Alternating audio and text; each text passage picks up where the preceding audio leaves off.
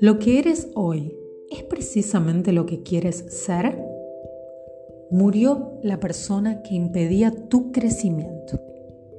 Una mañana cualquiera, en una empresa, cuando los empleados llegaron a la oficina, encontraron en recepción un letrero que decía lo siguiente. Ayer falleció la persona que impedía tu crecimiento dentro de esta empresa. Estás invitado al velorio en el área de administración. En un comienzo, los empleados se entristecieron por la pérdida de uno de sus compañeros. Sin embargo, la curiosidad por saber quién era la persona que impedía su crecimiento y el de la empresa no tardó en llegar. El movimiento en el área de administración fue tan grande que el personal de seguridad tuvo que organizar la fila del velorio. ¿Quién sería? A medida que las personas se acercaban al ataúd, la excitación era cada vez mayor. Entonces, ¿quién impedía mi progreso?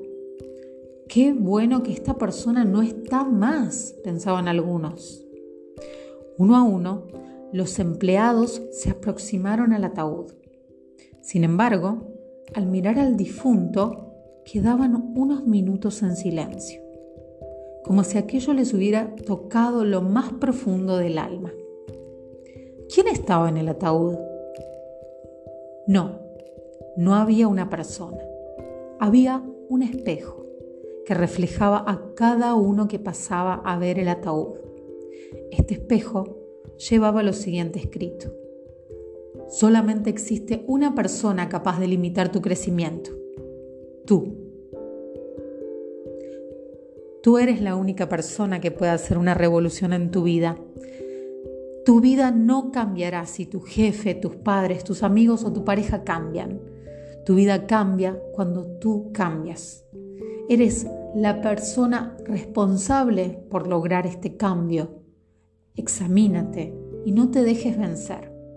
El mundo es como un espejo que devuelve a cada persona el reflejo de sus propios pensamientos. La manera en cómo tú encaras la vida es lo que hace la diferencia.